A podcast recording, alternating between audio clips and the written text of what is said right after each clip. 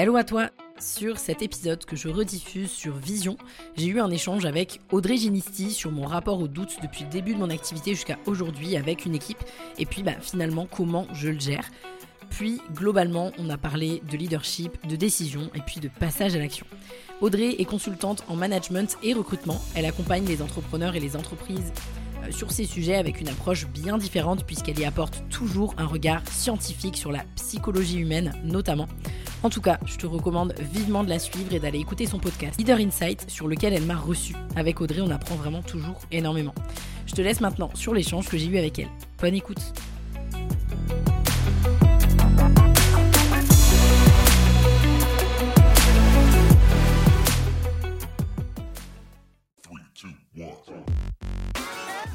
Bonjour et bienvenue sur le podcast Leader Insight, le podcast qui te donne envie de développer des compétences de leader, que tu sois entrepreneur, dirigeant ou manager. Je te donne des outils pratiques pour booster ton leadership. Je suis Audrey, vulgarisatrice scientifique sur la chaîne YouTube La Psy qui parle et aussi consultante en leadership pour dirigeants et managers. Ma mission, c'est de partager avec toi ma passion pour la psychologie appliquée au leadership et au management. Alors j'espère que dans ce podcast, tu trouveras ce que tu es venu chercher et bien plus encore.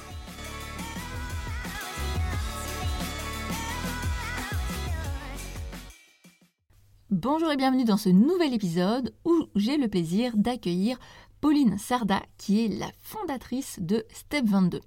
Step 22, c'est une agence qui accompagne les entrepreneurs à passer des caps supérieurs au niveau de la croissance de leur business. Ça, Pauline, elle le fait de manière extrêmement euh, dynamique, extrêmement passionnée. Et ça, vous allez pouvoir le ressentir si vous écoutez son podcast Vision, euh, qui est plein de pépites dans lesquelles elle vous parle de business, de mindset et bien plus encore. Aujourd'hui avec Pauline, on a parlé de doute. J'avais envie d'aborder ce sujet avec elle parce que euh, quand je l'ai rencontrée il y a euh, près d'un an de ça, je crois, eh bien en fait, euh, elle m'a fait vraiment l'impression d'une femme extrêmement solide, extrêmement forte. Vous savez, un petit peu ces femmes battantes, comme on dit, une espèce de dynamisme débordant. Et on a vraiment l'impression que c'est quelqu'un qui a une énorme confiance en elle. Et en discutant euh, avec Pauline, je me suis rendu compte que bien finalement, c'était peut-être pas toujours le cas, ou en tout cas euh, pas comme je pouvais euh, me l'imaginer, ou, en tout cas comme son équipe pouvait le penser. Ça reste évidemment une femme passionnée, une femme déterminée, mais dans cet épisode, elle a accepté en fait de révéler certaines parts, je dirais, de son état d'esprit, de sa façon de voir les choses. Et comme le doute, c'est quelque chose qui nous concerne tous, en particulier si vous avez euh, créé votre entreprise, vous savez très bien que c'est un petit peu le compagnon de route, malheureusement, qui est très très fréquent. Euh, je trouvais ça intéressant voilà, d'interroger justement une femme qui euh, ne renvoie pas du tout cette image-là et qui pourtant bah, peut des fois ressentir ces moments de doute. Donc ça, on va l'aborder à travers ses expériences personnelles, mais aussi on va essayer de chercher à comprendre bah, finalement comment on peut l'apprivoiser ce doute. Est-ce qu'à certains moments, il peut être utile? Et euh, on va répondre aussi à des questions comme ben, faut-il parler euh, de ces moments en fait d'hésitation, de doute, de mal-être à son équipe? Quelle posture il faut avoir quand on est censé être un leader un petit peu euh, exemplaire dans les moments où justement ben, ça va pas toujours très bien? Je vous laisse maintenant écouter mon épisode avec Pauline Sarda. Bonjour Pauline Hello Audrey, je suis ravie d'être là aujourd'hui. Eh ben moi aussi, je suis ravie euh, d'être là avec toi, de pouvoir avoir cet échange et que tu as accepté euh, de dédier un petit peu de temps pour venir euh, sur un épisode de Leader Insight. Avec grand plaisir. Alors je t'ai invité parce que je voulais parler d'un sujet que je trouve super important et qui est, je pense, encore trop peu abordé. C'est le doute du leader ou le doute de la dirigeante, pour être plus précise aujourd'hui. c'est un sujet qui me semble assez important et commun aux hommes comme aux femmes, peut-être plus souvent rencontré par les femmes. Et, euh, et avant de rentrer quand même dans le vif du sujet, euh, si tu es d'accord, j'aurais bien voulu qu'on revienne un petit peu sur euh, ton parcours, voilà, savoir ce qui t'a amené en fait à créer aujourd'hui bah, ton entreprise et rapidement un petit peu le, déroulé de, de ce qui t'a amené jusqu'ici. Alors, ce qui fait que j'ai créé déjà mon entreprise, premièrement, peut-être c'est la, la grande question, c'est tout simplement que je crois en tout cas que je ne rentrais pas dans les cases du salariat. Et ce n'est pas que, euh, je dis je crois, mais je pense que c'est presque sûr, parce que tout simplement, j'ai eu énormément, alors j'ai eu heureusement des expériences qui se sont extrêmement bien passées en tant que salarié, mais j'ai eu aussi des expériences qui n'ont pas été telles que j'aurais aimé les avoir. C'est-à-dire, je me suis quand même fait virer trois fois. donc, il y a eu un moment donné, si tu veux, où je me suis remise en question et où je me suis dit, bon, Pauline, écoute, il y a quand même un problème. Le fait que tu te fasses virer à plusieurs reprises comme ça, il est peut-être temps de te remettre en question. Et je pense que tout simplement, j'étais pas dans le bon bocal. Donc ça, tu vois, c'est la, c'est vraiment le premier élément en mode, ok, euh, qu'est-ce que je peux faire d'autre? Ça, c'est, c'est vraiment tout bête, mais du coup, c'est ça qui fait que je suis devenue entrepreneur. Ensuite, pourquoi c'est ce que c'est aujourd'hui? Euh, C'est-à-dire du coaching business qui accompagne sur Dynamique 45 par exemple un challenge pour les indépendants qui démarrent pour construire leur offre et vendre versus le 3-6, un accompagnement pour les entrepreneurs de 6 mois qui sont déjà bien avancés pour toujours accompagner sur des problématiques business de développement. C'est tout simplement que j'ai été commercial auparavant et que quelque part mon expérience commerciale est venue me rattraper dans ce que je fais aujourd'hui. Tu vois euh, donc là, c'est un petit peu les grandes lignes. Maintenant, il y aurait peut-être d'autres choses que, tu mhm. aurais envie de savoir. Bah, la, première idée qui me vient là, c'est euh, que finalement, cette remise en question, elle a été peut-être initiée par un doute de est-ce que je suis vraiment à ma place? Est-ce que je suis dans le bon bocal? Est-ce qu'on peut dire ça? Oui, complètement. C'est exactement ça. Mais j'ai pris du temps à comprendre. Mais euh, une fois que j'ai compris, c'est là que j'étais dans la bonne direction finalement. Quoi. Mm, mm. Et donc, tu as osé euh, finalement prendre ton courage à quatre mains, si je puis dire, pour partir dans l'entrepreneuriat, ce qui n'est pas forcément une voie évidente. Est-ce que quand tu as sauté le pas, on va dire, il y avait un petit peu plus de, de confiance ou moins de doute hein, Je ne sais pas si c'est les bons termes, mais en tout cas, tu as senti que c'était par là qu'il fallait aller? Oui, j'ai senti que c'était quelque chose, en tout cas, que j'avais jamais essayé de faire et que si je le faisais pas, je le regretterais toute ma vie. Et donc d'ailleurs, à partir de ce moment où j'ai eu cette remise en question, j'ai eu aussi d'autres remises en question dans ma vie à côté. Si tu veux, ça a été un grand chamboulement. Et à partir de ce moment-là, dans ma vie, toutes mes décisions, je les ai prises à partir de ça. En mode, est-ce que tu regretteras de l'avoir fait ou de ne pas l'avoir fait? Et à partir de là, toutes mes décisions ont été prises comme ça. Et donc la première, ça a été l'entrepreneuriat. Mm. C'est une super technique, hein, vraiment, parce que je donne aussi parfois. Hein, c'est euh, mm. d'essayer de se projeter un petit peu dans l'avenir, de est-ce que je vais regretter ou pas. Et parfois, c'est plutôt les émotions entre guillemets négatives euh, qui nous aident, qui nous propulsent, plus que euh, l'espoir d'un avenir meilleur. c'est très contre-intuitif hein, cette idée de penser au négatif pour finalement trouver l'énergie en soi, bah, d'y aller quand même, même j'imagine malgré la peur, les hésitations, etc. Quoi. Exactement. Mais dans tous les cas, si tu veux, à ce moment-là, je crois que j'avais, je n'avais pas d'option 2, d'option B. Pour moi, c'était ça ou rien. Et donc, euh, comme j'avais la sensation que tout ce que j'avais fait auparavant avait échoué, je me suis dit, dans tous les cas, je risque rien. Et dans tous les cas, il peut m'arriver que du bien, en fait, en réalité. Mmh. Ah ouais, donc du coup, tu as mis toute ton énergie sur euh, le plan A, vu qu'il n'y avait pas de plan B. Euh, donc ça évite aussi la dispersion. Hein. Mmh. Exactement, oui, la fameuse dispersion que le focus que je euh, dont je parle absolument partout. Mais oui, c'est euh, c'est vraiment ça. J'ai dit, je mets tous mes œufs au même endroit, j'y vais à fond. Mmh. Et évidemment, je me suis donné quand même euh, une échéance pour réussir ou pas, des indicateurs, etc. Mais je me suis dit, j'y vais à fond, quoi. Mmh. Ça, c'est super intéressant ce que tu viens de dire parce que c'est quelque chose que j'entends souvent, que ce soit chez les dirigeants ou les entrepreneurs, de est-ce que je lâche tout euh, pour me mettre à fond dans ce nouveau projet? Et là, tu viens d'ajouter une petite nuance quand même. Euh, c'est je me donne une échéance, je me donne des comment dire des, euh, des points de repère, je sais pas le terme, hein, pour savoir si quand même ma décision elle est ok ou pas dans X mois ou X temps. Et ça vient mettre un petit peu, je trouve, de, de, rationalité. Dans, dans, ce choix qui des fois est une espèce d'impulsion, on va dire, un truc un peu instinctif, quoi. Mm. Bah, si tu veux, moi, je pense que la limite est fine entre persévérer et s'obstiner. Et je pense que c'est pas bon de s'obstiner. C'est-à-dire que oui, effectivement, on l'entendra partout quand on est entrepreneur. On entend partout. Il faut persévérer. Il faut poursuivre. Mais si on persévère en ne changeant rien dans le plan d'action, euh, on obtiendra toujours les mêmes résultats. Et donc, c'est comme ça qu'on persévère et qu'on s'obstine. Donc, c'est pour ça que je me suis donné un temps pour réussir quelque part, mais aussi des indicateurs. C'est-à-dire que je me suis dit, par exemple, au début, OK, si dans trois mois, tu n'as toujours pas un client, ou alors tu as facturé, tu as facturé, je sais pas, 200 euros, ça veut dire que c'est le moment de remettre en question tes pratiques. Et il y a forcément des choses qui ne fonctionnent pas dans ce que tu fais. Et donc, c'est exactement ce que j'ai fait d'ailleurs, parce qu'au bout de trois mois, euh, c'était euh, le calme plat, j'avais eu deux clients. Et donc, je me suis remise en question et j'ai changé des choses. Et tu vois, je me suis laissé le temps comme ça, euh, mais j'avais vraiment des indicateurs pour me laisser la possibilité. C'est-à-dire que j'avais la porte ouverte de, OK, tu essaies, tu te laisses la possibilité de réussir, mais si concrètement, au bout de un an, parce que moi c'était l'échéance que je m'étais donnée, si au bout de un an j'avais vraiment zéro résultat, alors même que j'avais fait des modifications dans mon plan d'action, alors là j'aurais été prête éventuellement à repartir sur une, euh, un CDI ou tu vois autre chose. Hum, hum, hum. Euh, c'est très très aidant ce que tu viens de dire, je trouve, parce qu'il y a vraiment cet euh, amalgame qui est fait entre bah, obstination, persévérance.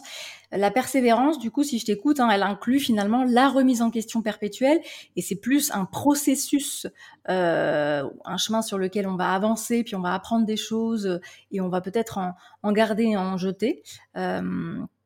Alors que l'obstination, moi, l'image que j'ai en tête à chaque fois, c'est euh, il y a une porte et, voilà, tu, tu, fonces dedans, tu cherches pas à l'ouvrir, euh, ou, tu butes toujours sur le même euh, le même rocher alors que tu es en train de marcher. C'est un peu cette image-là que, que j'ai en tête.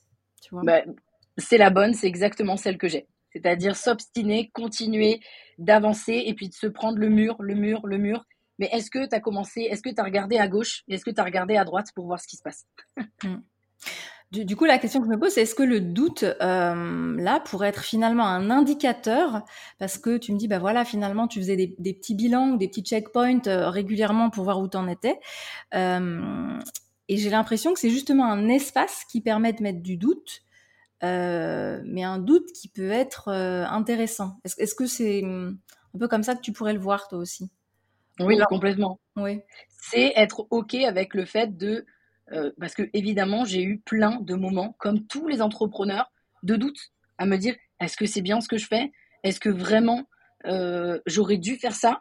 Est-ce que je fais assez? Est-ce que je ne fais pas assez? Bien sûr que toutes ces questions, je me les suis posées, euh, mais c'est quelque part accepter que ça fait partie du processus. Et d'ailleurs même, j'avais même prévenu tout mon entourage proche. Et je leur avais dit écoutez, je me laisse un an. C'est-à-dire que j'avais donné mon plan. J'avais dit écoutez, je me laisse un an pour réussir, pour faire quelque chose. Alors quand je dis réussir, pour moi, réussir, ça voulait tout simplement dire réussir à gagner ma vie. Voilà, c'était ça, comme ça que je le déterminais. Et donc j'avais prévenu tous mes proches pour ne pas être parasité, parce que l'entourage peut vite parasiter. Et je leur ai dit, c'est simple, je ne veux pas que vous me posiez la question si ça va ou pas dans mon entreprise. Il y a uniquement quand moi j'aurais envie de vous en parler. Parce que si tu veux, j'avais peur que ça vienne me parasiter, que mes proches viennent me dire alors comment ça va? Et tu vois, quand t'as pas envie de répondre, ben en fait j'ai toujours pas de clients. Parce que ça, c'est la première chose que euh, les gens autour de toi, tes proches, ils vont s'inquiéter pour toi et puis ils vont te dire ah ouais, là là, ça craint et tout. Et j'avais pas envie d'entendre ça.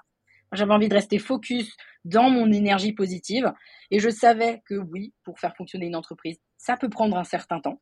Et donc mhm. j'avais prévenu tout le monde. Et ça, ça m'a énormément aidé parce que je me suis créé une bulle euh, de focus et de positivité autour mhm. de moi. Et mes proches ont respecté ça. Et ils ont vu que quand ça a marché, j'ai commencé à leur en parler de moi-même. Tu vois. Donc je m'éloigne peut-être un petit peu du sujet, mais c'est quelque chose que ça faisait partie du OK, si moi j'ai envie de douter, je vais douter, c'est sûr, ça va être dur, ça sera pas tous les jours facile et je vous en parlerai uniquement quand moi j'aurai besoin d'en parler. Mais ne venez pas m'embêter moi dans dans mon processus.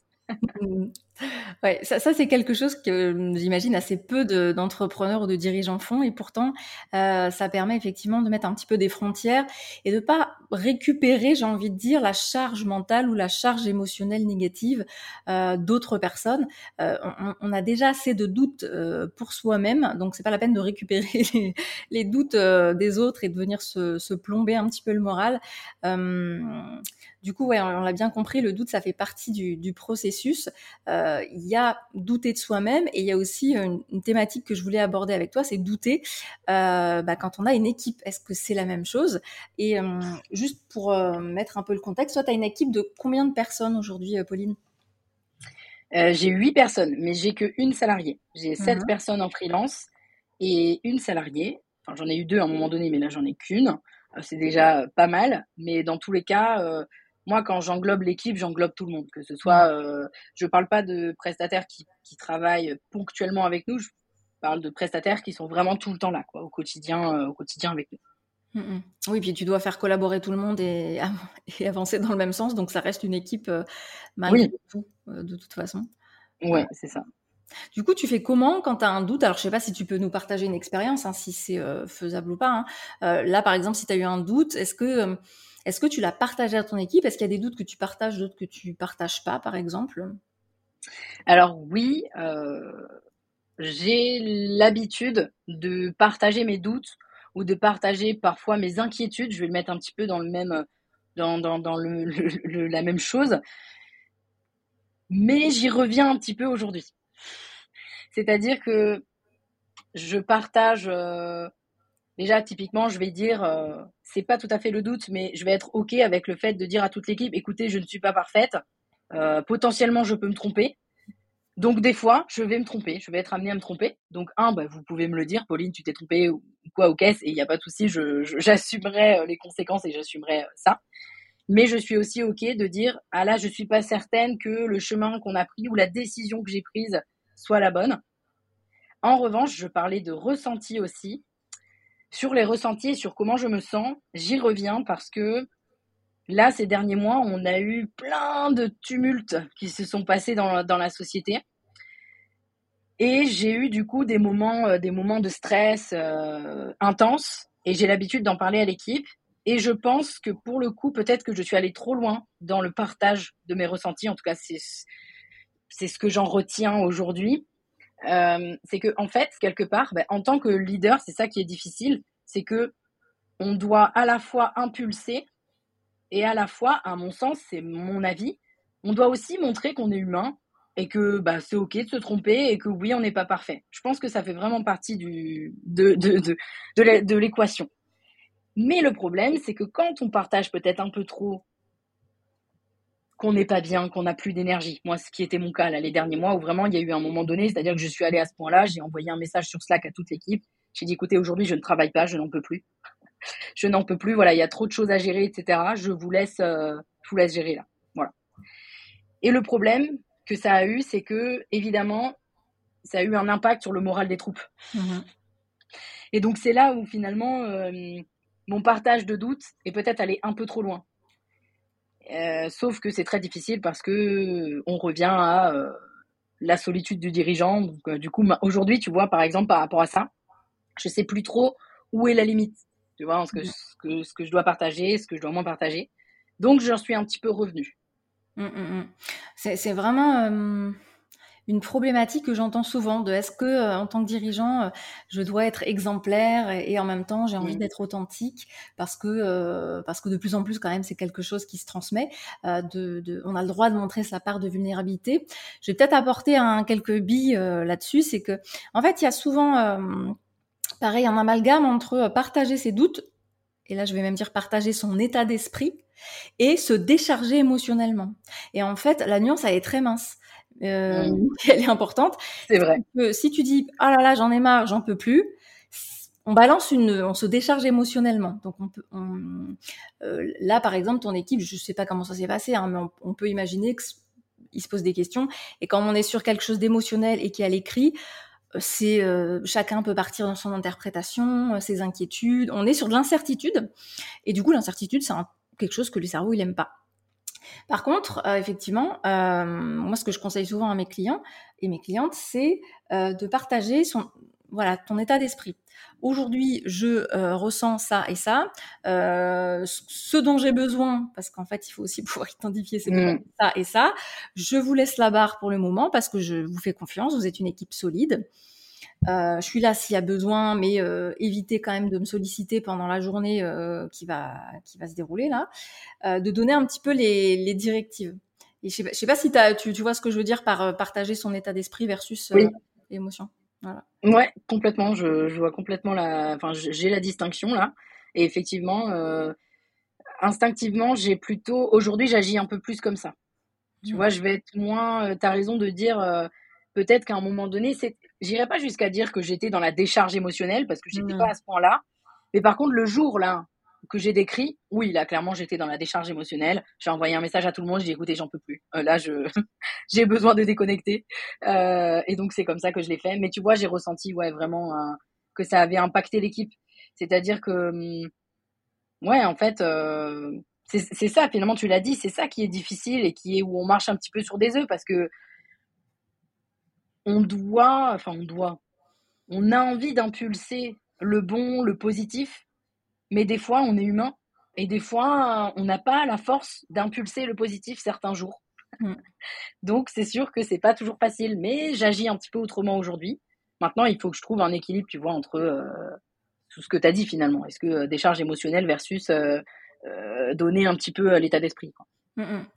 Et de manière un peu pragmatique, en fait, presque il faudrait être un petit peu factuel, tu vois. Euh, quand on transmet notre état d'esprit, etc. Euh, les émotions, en fait, si tu veux, c'est le truc le plus contagieux du monde, pire que le Covid.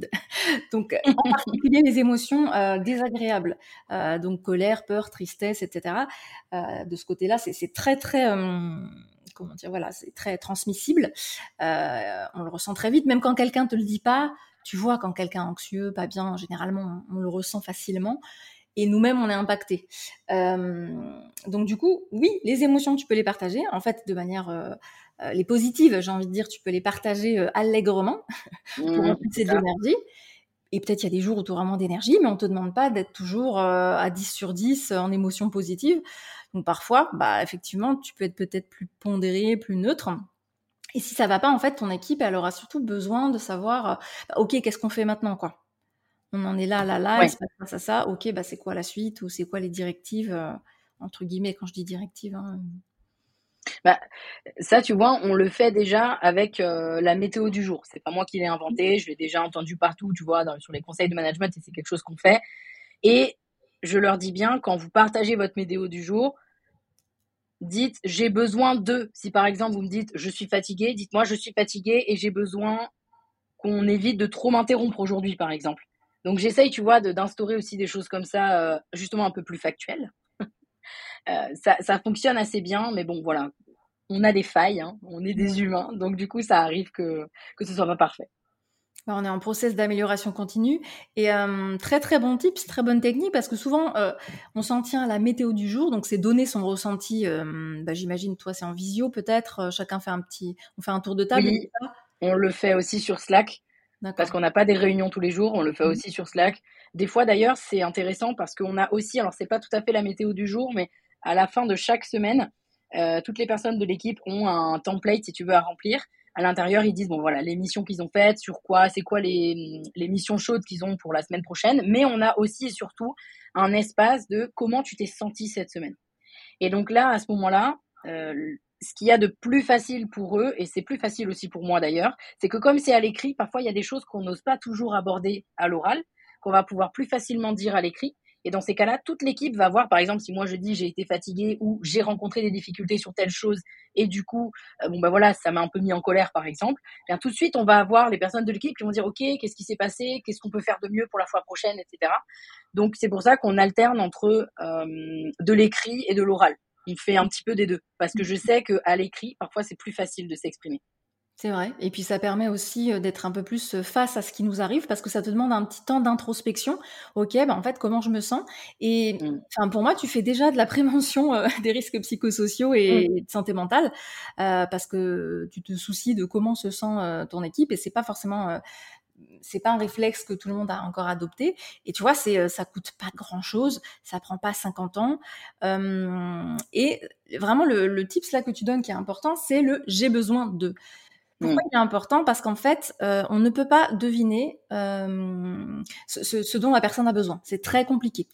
Et ce serait une erreur de penser que parce que euh, notre collaborateur nous a dit je me sens fatigué aujourd'hui, eh bien nous, on va tout de suite intuiter de quoi il a besoin et, et, pourtant, c'est une erreur assez fréquente de croire que parce qu'on a dit ça, euh, et donc ça pourrait même créer des, hum, je l'ai vu hein, parfois dans les grosses structures, mmh. où il y a la météo du jour et où on s'en tient à ça, et du coup, bah le, le comment te dire, les, les collaborateurs s'attendent à ce que euh, le manager ou le dirigeant prenne des initiatives, soit plus compatissant, bref, en tout cas tienne compte de ces informations, euh, en adoptant des comportements qui mmh. n'ont pas forcément, euh, comment te dire, exprimé. Donc ils, se disent, bah mince, je lui ai dit que j'étais crevée, il aurait dû faire ci ou ça. Et oui. Mais non, en fait. Euh, bah, le problème, c'est que c'est trop sujet à interprétation et à supposition. Donc, euh, donc ouais, moi j'insiste souvent là-dessus. même des fois, ils oublient de le dire. C'est-à-dire qu'ils disent, par exemple, ils mettent une météo, je sais pas, nuageuse, tu vois, par exemple, parce par exemple sur Slack, on met les emojis. bah, des fois, je vais être revenir et je vais dire, ok, mais du coup, tu as besoin de quoi? Qu'est-ce qu'on peut faire pour toi? Des fois, j'ai besoin de, redemander. Mais bon, en tout cas, on, on essaie de faire comme ça. Ouais, d'accès solution. Et vraiment, je te dis, c'est un, mini travail d'introspection qui permet aussi à la personne de se dire, OK, bah, en fait, aujourd'hui, je me sens comme ça. Bah, peut-être que je vais prendre une pause à l'extérieur et que ça va me faire du bien d'aller me changer les idées à l'extérieur mmh. plutôt que de manger chez moi. Tu vois mmh. Oui, complètement. Donc, euh, c'est très aidant et ça a un impact forcément direct aussi au niveau euh, euh, travail, ambiance de l'équipe, j'imagine. Il y a peut-être plus de, oui. Bah, il y a plus de compréhension et on va dire qu'on communique mieux. Mmh. Et donc forcément, si tu veux, c'est difficile de savoir qu'est-ce que ça aurait donné si on ne l'avait pas mis en place. Mais en tout cas, je sais que c'est bénéfique. Ça, c'est sûr et certain. Parce que ça évite... Euh, bah, de toute façon, euh, pour moi, la communication, c'est clé. C'est si on ne communique pas, c'est là que l'enfer euh, est face à toi et, et arrive très vite. Donc, euh, j'essaye de, mettre de la communication euh, partout, dans tout. Ben, en fait, dès que tu peux, c'est effectivement, moi j'appelle toujours ça euh, expliciter l'implicite. Parce qu'en fait, il y a toujours des sous-entendus, des interprétations. Mmh. Malheureusement, notre petit cerveau, il a tendance à interpréter de manière négative les comportements ou les phrases ou, les écrits.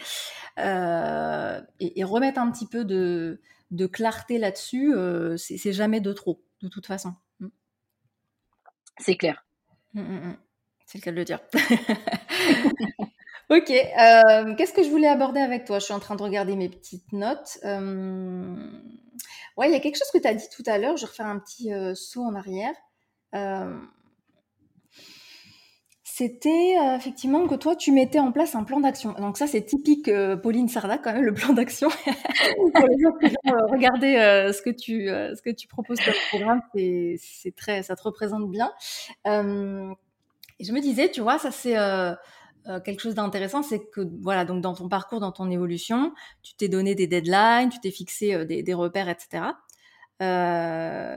et c'est à partir de ça, de ces petits bilans, en fait, que tu as redirigé le cap, ou en tout cas que tu as pris des, des initiatives ou tu as tiré des conclusions. Oui. Ok, maintenant je me dis ça, il y a une, comment te dire, pas une erreur, mais en tout cas un constat que je fais beaucoup, c'est en management. Euh, à la question de est-ce que j'ai choisi la bonne personne, quand parfois il y a des couacs, on va dire, avec les collaborateurs. Euh, parfois, il n'y a pas ce, je dirais, il n'y a pas justement de plan d'action, et euh, on est dans cette espèce de d'idée que, bah, finalement, si ce collaborateur ne convient pas, je vais juste lui dire, bah, écoute, ça, il faudrait que tu, tu je sais pas moi, que tu progresses sur telle ou telle compétence, mais souvent la personne doit un peu se débrouiller toute seule. Il n'y a pas justement entre guillemets de plan d'action. Est-ce que toi, déjà, c'est quelque chose que tu as pu vivre, c'est-à-dire un collaborateur qui faisait pas forcément euh, certaines missions correctement, que tu as dû reprendre un petit peu. Et si oui, du coup, comment tu as fait? Est-ce que tu as mis un plan d'action? Qu'est-ce que tu as mis en place? Alors c'est marrant, mais non, j'ai pas mis de plan d'action dans ces, dans, dans, enfin en tout cas dans l'exemple que tu te donnes. Par contre, ce que je fais, c'est que si on voit que, euh, pour moi, finalement, quand on voit qu'il y a des erreurs ou qu'il y a des choses qui sont pas faites exactement comme elles auraient dû l'être. Pour moi, c'est toujours une opportunité de s'améliorer. Donc ça veut dire que forcément, il y a eu un problème ou dans le process ou dans la manière de communiquer les informations. Donc en général, je vais plutôt aller chercher d'où ça vient Surtout sans jamais remettre d'ailleurs la faute sur personne, parce qu'en fait, c'est jamais la faute ou de l'un ou de l'autre. Ça peut être la faute de moi parce que j'ai mal communiqué quelque chose, j'ai oublié de dire quelque chose, ou alors euh, Marielle, euh, la directrice des opérations, parce qu'elle s'occupe beaucoup de ça pour le coup, euh, peut-être mal transmis les informations. Donc en général, on va plutôt aller revoir ensemble le process, et effectivement, on va remettre en doute finalement le process qui est en place. Et on va dire, ok, donc factuellement, ok, comment t'as fait, comment ça s'est passé? Ok, donc peut-être que là, effectivement, on a mal communiqué avec toi et c'est pas les informations qu'on aurait dû te donner. Peut-être que là, c'était pas clair. Ok, donc du coup, la prochaine fois, on va faire comme ça. Et on va plutôt être, effectivement, on est dans un processus de d'amélioration continue, mais ça, je le suis dans tout. Hmm. je, je, le suis dans tout. Et donc, non, enfin, tout dépend si tu appelles, euh, est-ce que c'est un plan d'action Non, c'est pas vraiment un plan d'action. On va pas vraiment reposer un plan d'action quand même. On va plutôt reprendre ce qui a été fait et on va venir corriger pour que les fois suivantes soient différentes. Je sais pas si j'ai répondu à côté. Si, si, non, non, c'est euh, hyper intéressant. Euh, donc effectivement, déjà, toi, tu pars du principe que c'est pas forcément de la faute entre guillemets ou de la responsabilité entière du collaborateur. Donc euh, petite mise en perspective déjà de ce qui s'est passé et avec de ce que je comprends une espèce d'analyse un peu systémique. Où on va regarder tout ce qui s'est passé autour et on va essayer d'en tirer des, des leçons d'apprentissage en fait. Hein. Ouais, exactement. Et vraiment, je suis persuadée que non, en fait, pour moi, c'est pas possible que ce soit que la faute du, du collaborateur. Pour moi, il y a forcément, euh, il y a toujours une petite faille, quelque chose que peut-être on a laissé passer ou ouais, je et la plupart du temps, euh, c'est vraiment ce qui se passe. Et pour moi, à chaque fois, c'est ce que je dis souvent à l'équipe. Bon, ok, on s'est trompé, soit ça fait pas plaisir parce que des fois, euh, des fois, ça a des répercussions. Tu vois, typiquement, euh, quand je sais pas moi, il y a une erreur. Alors c'est c'est arrivé peu de fois, mais c'est déjà arrivé. C'est tout bête, hein. Mais quand il y a une erreur, c'est pas la personne qui s'occupe du service client n'a pas envoyé le bon lien euh, Zoom euh, à euh, l'un des groupes de nos clients sur le 3.6 par exemple, tu vois. Mm. Bah bon bah voilà, c'est arrivé, ça fait chier, hein, disons-le. Enfin tu vois moi c'est le genre de truc qui m'agace parce que je suis assez perfectionniste. Mais je vais dire ok soit c'est arrivé. Maintenant qu'est-ce qu'on peut faire pour que ça n'arrive plus? Et pourquoi c'est arrivé? Et dans ces cas-là, on va dire ok en fait peut-être que le process de vérification n'est pas le bon, peut-être que et des fois Typiquement, process de vérification par exemple. Ce qu'on va vérifier, et nous, on l'a ajouté et je souris parce que c'est quelque chose de tout bête, mais sur nos process de vérification, donc la plupart du temps, c'est quasiment plus moi qui vérifie aujourd'hui, c'est plutôt Marielle. Mais ce qu'on a noté, c'est qu'on a des checklists en fait de vérification, par exemple, dans nos process. Eh bien, l'une des premières cases, c'est je suis euh, en forme et je n'ai pas euh, 7 heures de travail euh, dans la tête. Et c'est le premier Mmh. La première case. C'est tout bête. Mais en fait, si tu es fatigué, tu peux pas faire du bon travail, en fait. C'est pas possible. Donc, si tu es fatigué, eh bien, écoute, tu, tu attends demain matin et tu fais ça à 9h quand tu seras frais. Mmh. C'est génial. Et on l'a ajouté, quoi. En fait, c'est génial. C'est trop bien, ça. Alors, Pauline, tu viens de créer un nudge. Voilà, je te le dis. Donc le nudge, c'est euh, le coup de pouce. Euh, c'est un concept scientifique euh, qui a été amené par Richard Taylor et qui permet justement, avec des, des petites, comment dire, mises en place de dispositifs tout bêtes et peu coûteux, de changer, d'encourager ce qu'on appelle les comportements positifs. Alors on y mettra plein de mmh. choses, mais là le comportement positif, c'est bah, être frais entre guillemets et bien concentré pour faire un travail qui demande pas mal de, de matière grise, on va dire. Mmh. Ouais, bah voilà, c'est euh, tout bête, mais euh, c'est des petits ajouts comme ça qu'on va faire et qui peut paraître un petit peu, mmh. un petit peu bête, mais en fait, des fois, on se rend compte que c'est juste parce que tu étais fatigué qu'il y a eu une erreur dans la vérif et qu'en fait, euh, c'était juste ça le problème. Mmh. En fait. J'adore parce qu'en fait, tu mets la fatigue comme étant un facteur extérieur et pas un facteur, comment dire, j'ai plus le verbe, mais que tu attribues uniquement en fait au collaborateur et à la responsabilité du collaborateur. Mmh. Ah ben non, on je sais très bien qu'on est tous humains et qu'on peut des fois avoir une journée euh, dans les pattes et on est fatigué, quoi. donc, mmh. euh, donc, je suis complètement euh, OK avec ça, quoi.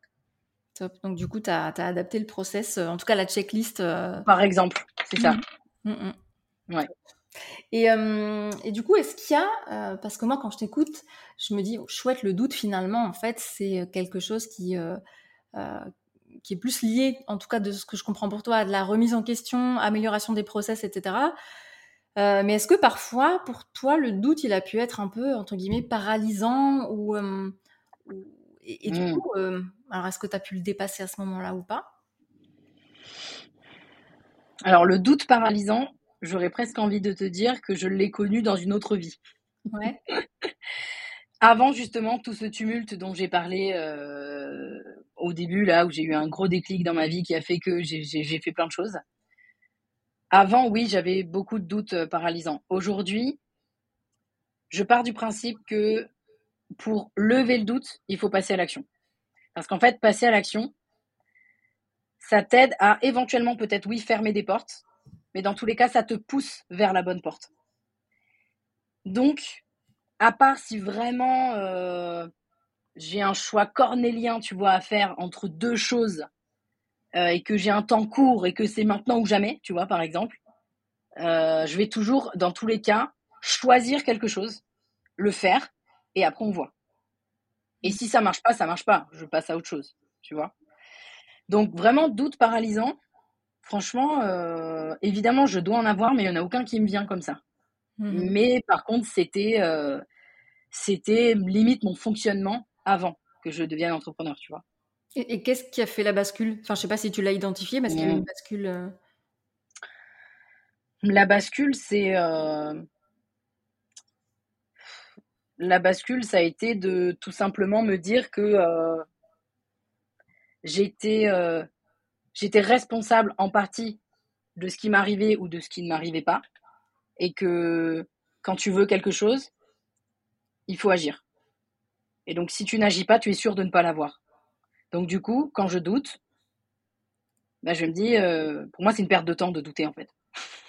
tu doutes, tu doutes, tu ressasses, tu ressasses, tu ressasses, et pendant ce temps, tu fais quoi? Pendant ce temps-là, tu n'agis pas. Donc, euh, je ne sais pas, c'est difficile à expliquer. Peut-être que toi, de l'extérieur, tu peux l'expliquer. Bah, moi, de ce que je comprends, en tout cas, c'est que effectivement, souvent, le doute paralysant, c'est quand il y a trop de réflexion. Et euh, souvent, le, réflexe classique, c'est de s'empêtrer ou de s'embourber dans de la réflexion ou de la rumination, comme tu l'as dit. Et en fait, euh, à un moment donné, il n'y a pas de réponse. La seule réponse, tu l'as dit, elle va venir par l'action. Et il y a, peut-être un truc qu'il faut savoir, c'est que tu auras peur quand même. tu seras pas sûr au début. Et on n'est pas obligé d'attendre d'être sûr à 100%. Et je pense que c'est même, enfin, je sais pas ce que tu en penses, coûteux, risqué d'attendre d'être sûr à 100%. Oui. Euh, oui, parce que en réalité, je pense qu'on est rarement sûr à 100% de quelque chose. Et donc, ça veut dire que du coup, on n'agit jamais. Quelque part, c'est comme le doute. Euh, ça fait partie du ça fait, ça fait partie du jeu, quoi. Mmh carrément c'est bien dit.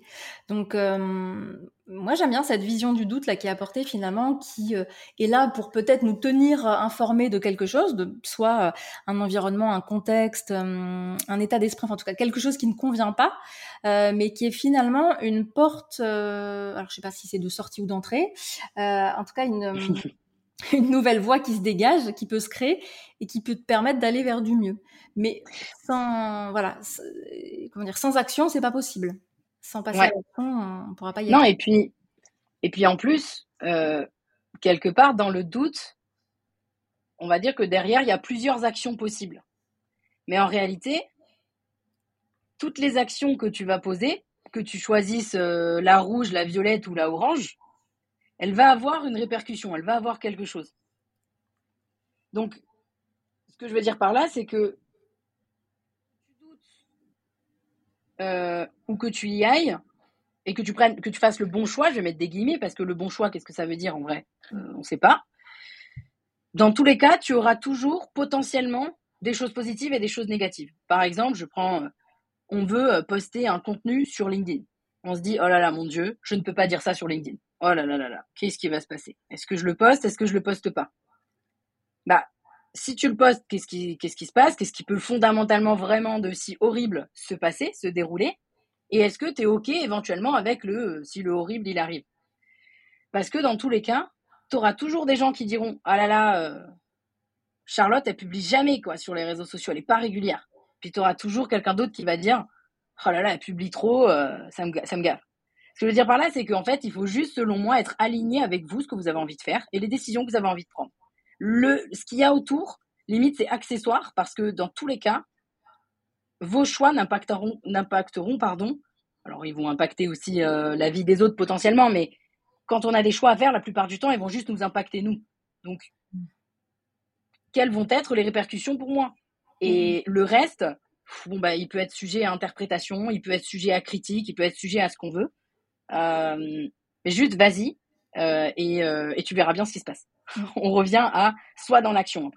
Évidemment, j'ai conscience hein, que c'est plus facile à dire qu'à faire, mais je pense que l'action ou même euh, la décision, c'est un muscle. Plus t'en prends, plus tu les prends vite, plus tu vas, plus tu vas vite, plus tu actionnes. En fait, c'est euh, et, encore plus. Euh, moi, je le vois en étant du coup aujourd'hui en ayant une équipe et tout. Je vois bien que 80% de mon temps, est dédié à prendre des décisions. Franchement, oui, évidemment, j'ai un petit peu d'opérationnel et tout, mais oui, je dois prendre des décisions, je dois arbitrer, je dois. C'est ça en fait mon métier aujourd'hui. principalement. Donc oui, au début, c'était un peu plus dur. Oui, j'étais un petit peu plus longue à la détente pour prendre des décisions. Et puis au fur et à mesure, je les ai prises, je les ai reprises. Et puis, puis voilà, tu vois, récemment, on a eu euh, sans rentrer dans les détails. D'ailleurs, j'ai fait un podcast là-dessus, mais je suis pas rentrée dans les détails non plus, évidemment, pour préserver euh, bah, tout simplement euh, mon équipe. J'ai eu un souci, et il n'y a pas de secret dans ce que je vais dire, même si la personne de l'équipe tombait éventuellement cet épisode. On a eu un souci avec quelqu'un de l'équipe. Eh bien, c'est simple. j'ai été, on va dire que j'ai rencontré le souci de manière assez frontale le vendredi. Le lundi, j'avais pris ma décision et terminé, j'avais mis en action ma décision alors que peut-être euh, il y a quatre ans, j'aurais pris dix jours. Hmm. Et donc euh, ça vient au fur et à mesure. Ça ne veut pas dire que je doutais pas, mais hein, de toute façon, il fallait que j'actionne, il fallait que je prenne une décision. Donc genre, ben vas-y Pauline, quoi. Dans tous les cas, euh, il faut que tu prennes une décision. Donc go. Génial. Donc effectivement, ça reste toujours l'action. Et je te rejoins sur cette idée de muscle. Il faut pas s'attendre à, comme ça, du jour au lendemain, savoir prendre des décisions. Et c'est clairement le rôle d'un leader euh, de prendre énormément, énormément de décisions. Donc euh, oui, ça peut impacter l'équipe. Oui, ça peut impacter votre entreprise. Après, vous allez au fur et à mesure aussi, j'imagine que ça doit être ton cas, euh, vous forger une espèce de boussole intérieure ou de GPS intérieur qui vont être des indicateurs qui vont vous faciliter la prise de décision. Euh, mmh. Ça, ça vient au fur et à mesure, bah, justement, en, passant à l'action, euh, et, pas uniquement dans la réflexion. C'est très très contre-intuitif, hein, mais euh, on a bien fait d'insister là-dessus. Et puis en plus, d'un point de vue développement d'une entreprise, c'est tellement puissant. C'est-à-dire que le temps que vous perdez à tourner en rond, c'est titanesque. En fait, vous gagnez plus à prendre des petites décisions au fur et à mesure, mais à chaque fois, vous continuez de marcher, vous continuez d'avancer. Alors que si vous êtes dans le doute, vous êtes, vous restez au même endroit. Vous n'avancez pas. Et ça, c'est dommage. C'est-à-dire que dans tous les cas, non seulement ça fait partie du processus quand on est entrepreneur particulièrement d'être dans le doute, bon dans tous les cas euh, dans la vie de façon générale, mais quand on est entrepreneur d'être dans le doute tout le temps, mais non seulement ça fait partie du processus d'essayer des choses. C'est ça être entrepreneur. On ne peut pas réussir tout ce qu'on touche. C'est pas possible. Même si on a l'impression sur les réseaux sociaux que tout le monde réussit tout ce qui touche. C'est juste parce qu'ils vous parlent pas de ce qui a planté. C'est tout. tout à fait. tu fais bien de le préciser. Bah, écoute, je te remercie euh, pour, pour cette euh, phrase euh, hyper inspirante. On va utiliser les termes à la mode, mais j'ai pas d'autres mots qui me viennent. En tout cas, moi, ça me parle beaucoup. Encore un grand merci, Pauline, d'avoir accepté mon invitation à venir sur Leader Insight. Avec grand plaisir, merci beaucoup Audrey. Merci à toi d'avoir suivi cet épisode. Si tu l'as apprécié, je t'invite à me laisser un avis 5 étoiles sur la plateforme d'écoute sur laquelle tu te trouves, ou mieux encore, à le partager à quelqu'un de ton entourage qui aurait selon toi besoin de l'écouter.